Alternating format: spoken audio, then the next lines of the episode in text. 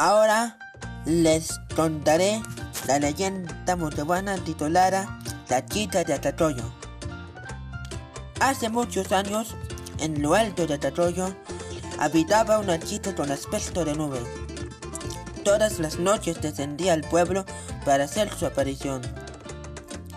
Se trataba de una encantadora de hombres y chicos jóvenes, y todo aquel que no creía en ella terminaba muriendo o enloqueciendo.